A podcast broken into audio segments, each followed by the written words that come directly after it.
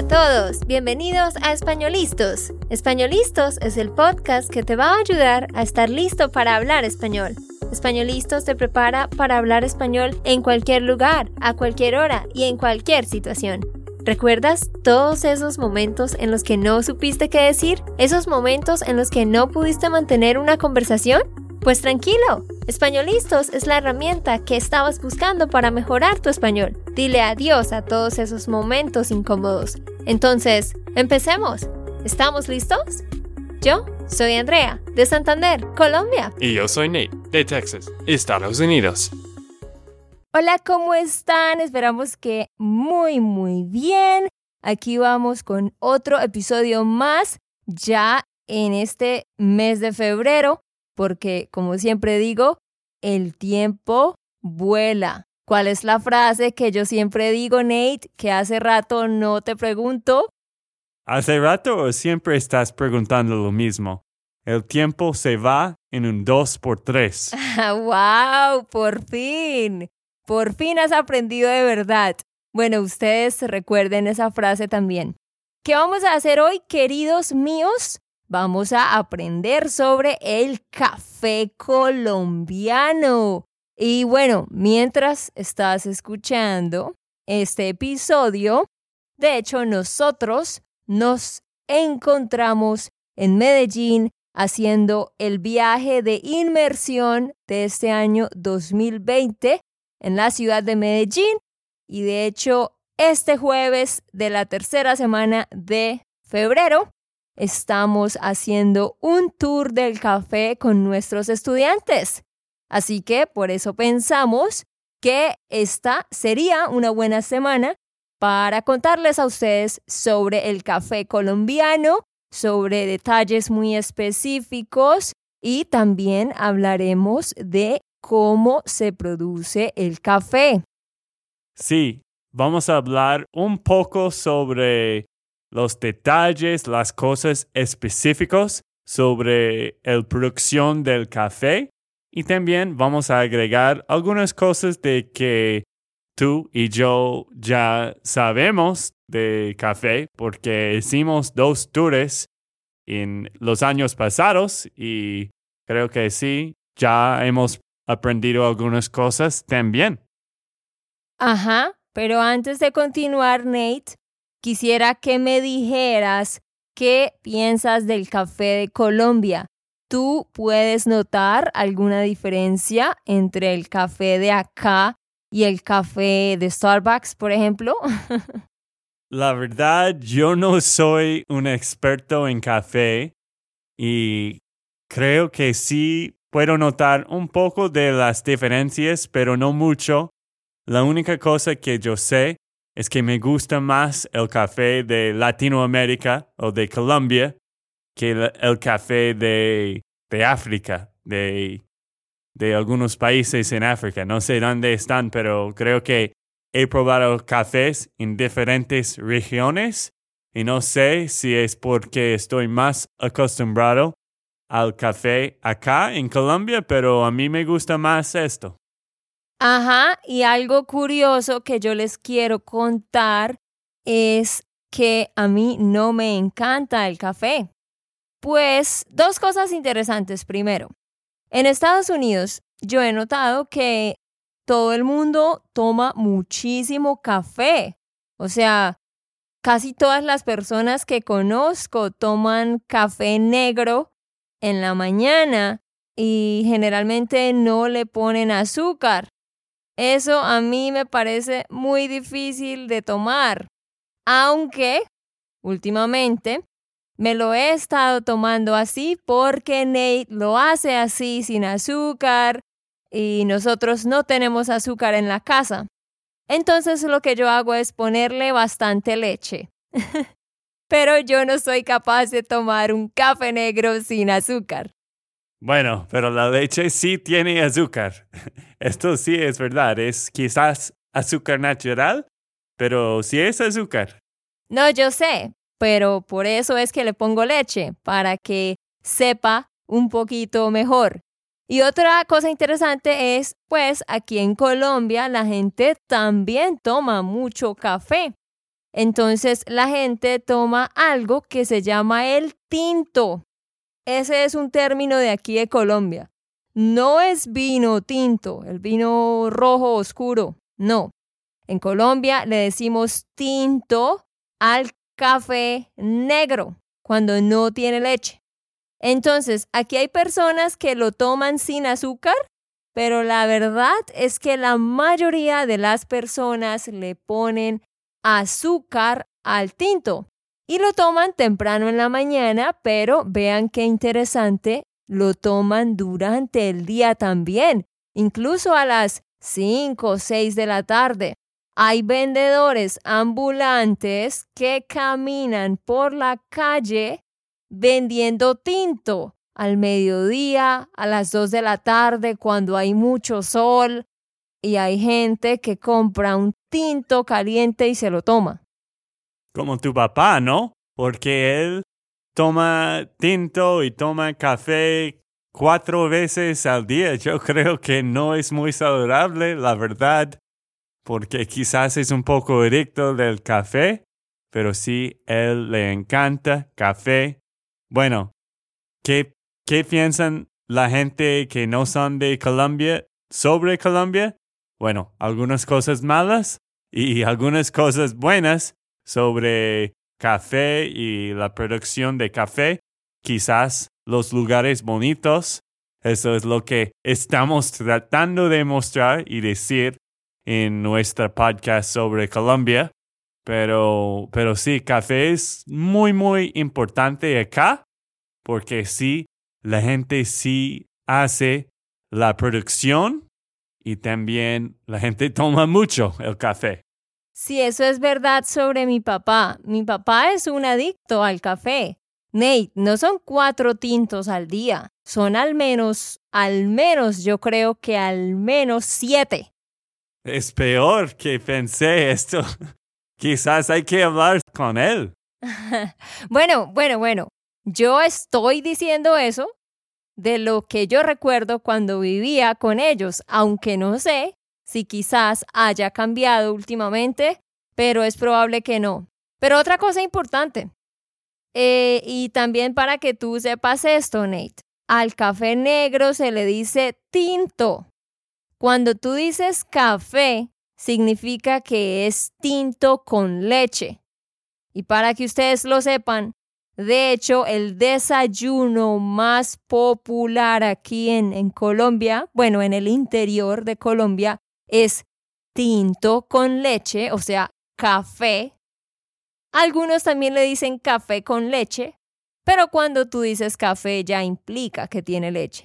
La gente desayuna eso todos los días con un pedazo de pan y huevos revueltos o con una arepa o con un caldo, pero café es lo más típico de comer en la mañana y para que se sorprendan, también es muy común tomar café con leche en la noche cuando te vas a acostar y se lo comen con huevos revueltos y un pedazo de pan para la noche también.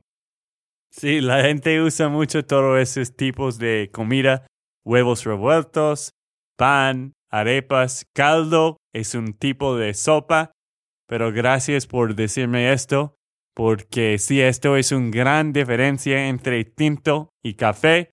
Si tú digas... Uh, si tú dices... sí. Uy, no sé por qué estaba usando subjuntivo. si tú dices un restaurante, yo quiero un café, ellos van a traer con leche normalmente pero si solo quieres negro, el café negro, tienes que decir un tinto. Exactamente. Bueno, entremos en materia y les vamos a contar sobre datos con números y años. Pero antes de seguir, les recuerdo que ustedes pueden descargar la transcripción de este episodio. Solamente debes ir a www espanolistos.com. Es con N, no con ñ.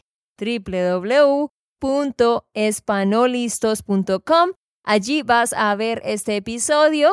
Das clic en descargar el transcript y lo vas a recibir en tu correo. Y así puedes escuchar y leer al mismo tiempo. Bueno, empezamos del outline, el material que, que ya hemos puesto para este episodio. Andrea va a explicar algunos detalles y yo voy a agregar algunas cosas. Bueno, algo interesante que ustedes deben saber es que el término café de Colombia, de hecho, también es una marca de certificación registrada en Estados Unidos. Café de Colombia, eso es una marca y también lo es en Canadá. Asimismo, está reconocido como denominación de origen protegida en otros países del mundo como Ecuador, Bolivia y Perú. Esto para decir que el café de Colombia ah, tiene un buen estatus internacionalmente. A nivel mundial, Colombia es el tercer país productor de café y el mayor productor de café suave en el mundo, pues hay diferentes tipos de café. Cuando se habla de café suave, Colombia es el mayor productor. Los principales países importadores del café de Colombia son Estados Unidos, Alemania, Japón, Países Bajos y Suecia. O sea, en otras palabras, nuestros principales clientes, a quienes nosotros les vendemos nuestro café, son estos países, Estados Unidos, Alemania, Japón, Países Bajos y Suecia. Así que cuando pruebes un café muy rico allá en Estados Unidos o en Alemania, porque sé que tenemos gente de Alemania que nos escucha, seguramente ese café venía de Colombia. bueno, no siempre, pero la mayoría del tiempo quizás. No, sí, sí, estoy molestando. Durante el siglo XX, el café fue el producto primordial dentro de las actividades comerciales colombianas. Y en este siglo se registraron exportaciones de hasta 2.560 sacos. Desde los años 20, Colombia siempre ocupó el primer lugar como productor mundial de café suave. Pero de hecho, pues hoy en día, como les dije, Colombia está en el tercer puesto. Pues la verdad, he leído en algunos lugares que es el segundo puesto. Aquí en esta fuente encontramos que es el tercer puesto, pero sé que el primer ah, productor de café, el más grande, es Brasil. Hay algo en Colombia que se llama la Federación Nacional de Cafeteros de Colombia. Federación Nacional de Cafeteros, y ellos son quienes se encargan de promover el cultivo de café en el país y también su exportación. Y los principales departamentos de café en Colombia son los siguientes. Nariño, norte de Santander, que es en la parte de arriba de donde estamos en este momento. En este momento estamos en el departamento de Santander. Acá realmente no se produce café, pero sí en el otro departamento que se llama Norte de Santander. También se produce café en Valle del Cauca, Cundinamarca, Huila, Cauca, Tolima, Caldas, Quindío y Risaralda, conocidos los cuatro últimos como el eje cafetero. Y es que estos son los principales lugares en donde se produce el café, que es lo que se llama el eje cafetero, y allá es donde vamos a ir en la última semana de febrero. Vamos a estar en el eje cafetero. Son unos departamentos pequeños que están muy pegados el uno al otro y tú vas a diferentes lugares porque hay cosas turísticas y allí en todos estos lugares se produce el café es el lugar, la región donde más se produce café en el país. Sí, y porque hay mucho de este café acá en Colombia, porque el clima acá es un poco tropical, ¿cierto, Andrea? Sí, exacto. O sea, la verdad es que el clima acá es perfecto para las condiciones que requiere el café para crecer. Sí, hay mucho sol, hay mucho lluvia en el día. Creo que es un poco parecido del Miami, quizás, o de California del Sur, pero con más lluvia. Bueno, y hay algo interesante que, que dicen y que les voy a compartir, y es que pues la gente se pregunta, ¿de dónde salió el café?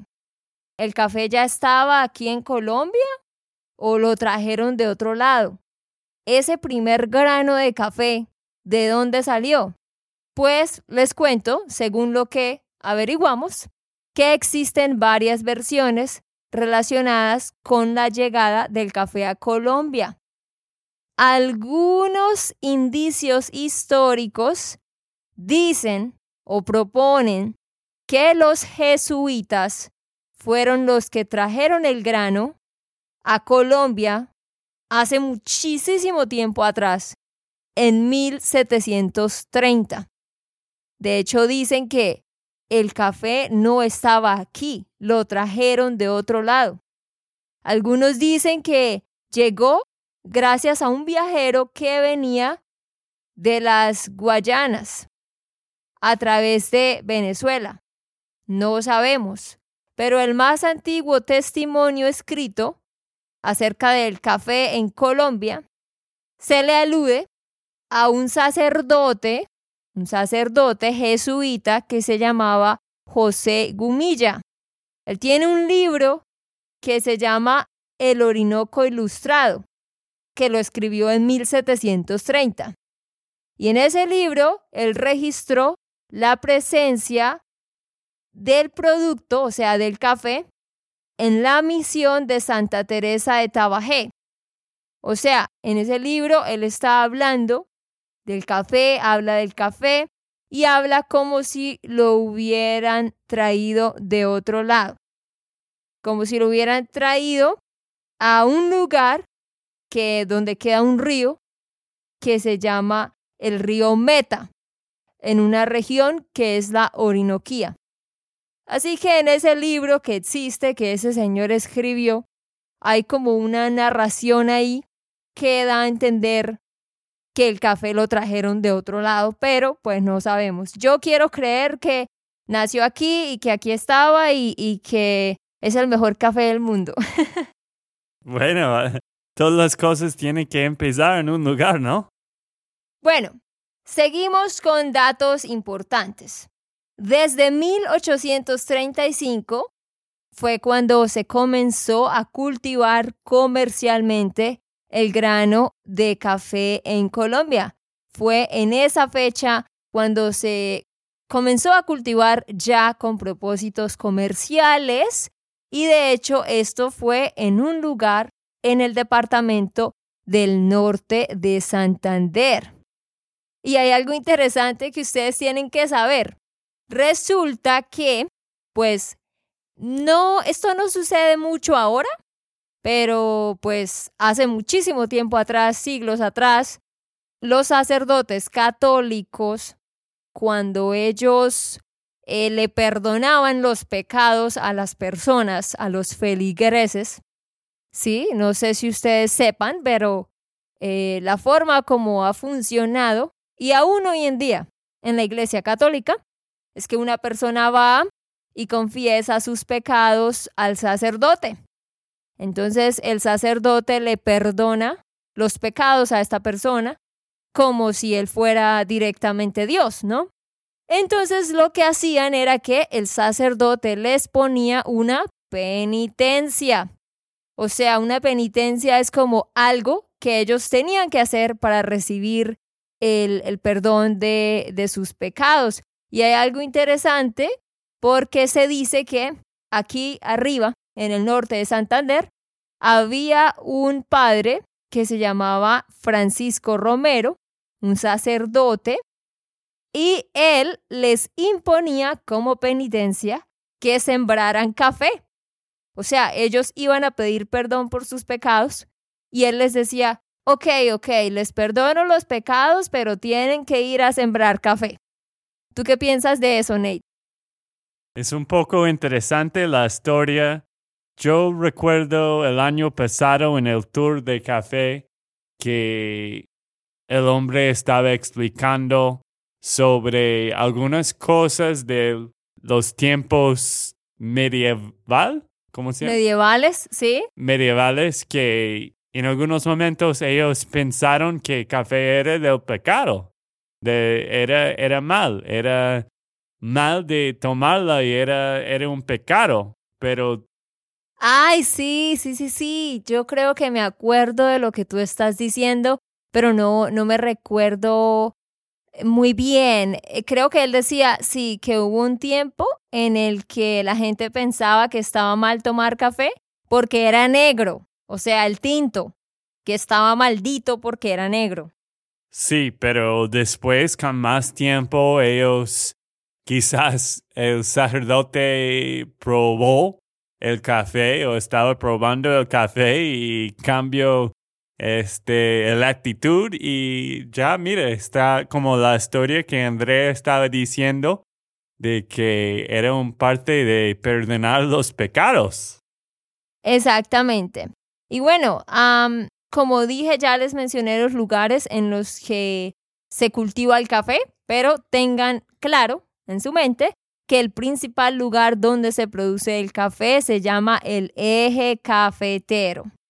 Otra cosa interesante ah, fue que en el siglo XX, en las primeras décadas del siglo XX, se organizó una asociación de productores colombianos de café y ellos empezaron a hacer congresos y hacer eventos y reuniones para hacer todo más organizado y poder exportar el café. El primer congreso que ellos hicieron lo hicieron en 1921. Y bueno, recuerdan que les nombré la Federación Nacional de Cafeteros. Fue a causa de estos congresos que esta federación se instituyó en 1927. Un dato interesante es que hacia el año 1960, Colombia era, después de Brasil, como les dije, Brasil es el número uno, pero hacia el año 1960, Colombia era, después de Brasil, el segundo productor mundial de café de todas las clases. O sea, en ese tiempo Colombia producía todas las clases de café. Actualmente, ellos producen, se encargan de producir el café suave. En ese tiempo, ellos tenían una exportación anual por valor de 2.124.492. Actualmente esta cantidad de dinero son más o menos 700 dólares. Ah, pero en ese tiempo pues era bastante. Bueno, Después de hablar de algunas fechas, vamos a hablar un poco sobre el proceso del café y después ya vamos a terminar el podcast. Exacto, entonces, ¿cómo funciona el proceso ah, del café? Primero, pues por supuesto, eh, se siembra.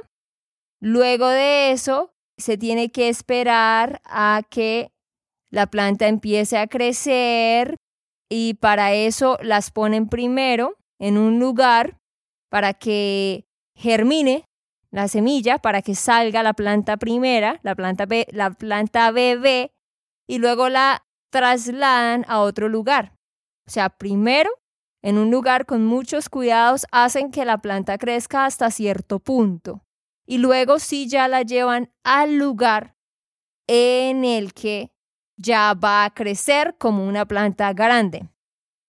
Bueno, el arbusto o árbol de café tarda en dar su primera cosecha entre 3 y 4 años. O sea, por ejemplo, hoy yo siembro la semilla. Tengo que esperar a que la planta crezca un poco y sea una planta bebé. Luego la trasplanto ya como tal al campo en donde están las demás plantas. Y la planta crece, se demora tiempo, bastante tiempo creciendo, pero aún después de que es una planta grande, no produce pepas de café, no produce granos de café, sino hasta los siguientes tres o cuatro años es cuando da su primera cosecha el árbol de café. Sí, wow, ok. Tres o cuatro años para tenerlo. Así que es una inversión para los, las fincas, los dueños de las fincas, porque tiene que esperar tres o cuatro años. Y algo que quería decir, la palabra cosecha ¿Tú quieres explicar qué significa esto? Ah, sí, la cosecha es the harvest.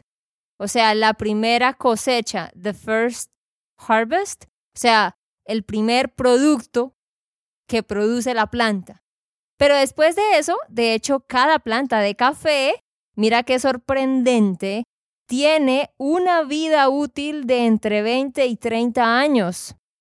O sea, esa planta puede quedarse ahí por muchos años y siempre está produciendo y produciendo más pepas de café. Entonces, ¿qué pasa? Las pepas aparecen, al principio son verdes y luego con el tiempo se empiezan a volver amarillas y luego empiezan a volverse rojas. Cuando están rojas significa que ya está listo, que está maduro. Entonces, el siguiente paso es ir a recolectar los granos de café, que también le dicen pepas de café. Y esto pues lleva un buen tiempo porque los que recolectan tienen que fijarse de coger solo las pepas que estén muy rojas, porque tú puedes encontrar pepas rojas y amarillas al mismo tiempo. Luego de que las cogen, lo que tienen que hacer es abrir abrir esa pepa. Imagínate algo así como, vamos a imaginárnoslo, algo así como que, una fruta que ustedes conozcan, para que se imaginen cómo es la pepa de café por dentro. Es algo así como un durazno. Vamos a pensar. Bueno, la mayoría de gente no sabe qué es un durazno. Yo tampoco cómo explicarlo. Ah, el durazno es peach. Ah, sí, ok, ok, sí, tenía que saber, pero no, no sabía. Sí, la fruta, el peach, el durazno, pues es así como una bola que parece un pequeño balón y tiene una piel, the skin around it, ¿cierto? Eso se llama la piel o la cáscara. Luego por dentro tiene lo que nosotros nos comemos, que es la parte amarilla. Eso se llama la pulpa. Y luego en el centro, ¿verdad? Tiene esta semilla grande dura. Esa es la misma estructura de una pepa de café. Entonces, lo primero que debe hacerse es que hay que quitarle la pulpa completamente. O sea, la parte amarilla del durazno, imagina esto, pero en una escala más pequeña, hay que quitarla. Y la forma de quitarla es poner todos los duraznos o las pepas de café en agua.